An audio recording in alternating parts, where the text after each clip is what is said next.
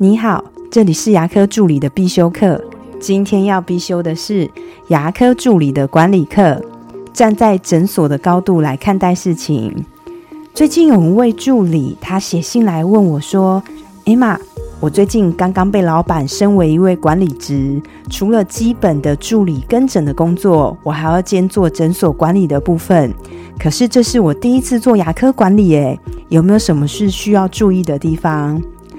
我给你的答案是，请站在诊所的高度，用诊所的格局来看待事情。当你的格局是站在诊所的高度的时候，你会发现你想的跟你处理事情的方式会完全的不一样。遇到助理分成两派，彼此在相斗的时候，如果是站在自己的角度，你可能就会选边站，或是当个不粘锅，在旁边静静的观战。但是是站在诊所的高度，你会想帮忙化解两边的恩怨，让牙科团队更团结。遇到学习比较慢的助理，如果是站在自己的角度的话，你可能会暗自的嘲笑说：“哈，他好笨哦，你看我多厉害。”然后还会跟助理讲说：“不要排他跟我一起上班，他只会拖累我呢。”可是如果是站在诊所的角度，你会想要帮助他，让他尽量跟上大家的脚步。遇到低潮想离职的助理，如果是站在自己的角度，你可能会说：“对呀，这诊所真的好烂哦！你看那个谁谁谁，吼，其实我也很想走诶。可是如果是站在诊所的角度，你会想要了解一下情况，跟老板一起讨论。如果他是适合留任，你会帮老板一起挽留，因为你知道训练一位新助理的成本是非常高的。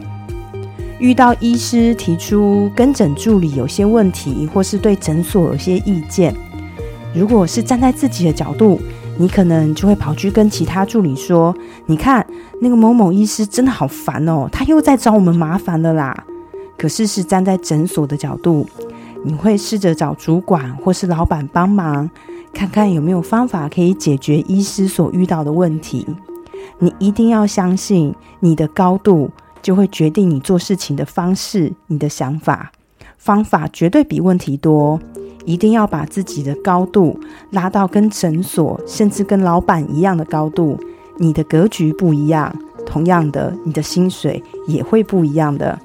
我今天的分享就到这边。如果觉得今天的内容对你有帮助的话，请帮我下载下来或分享出去，让更多人听得到。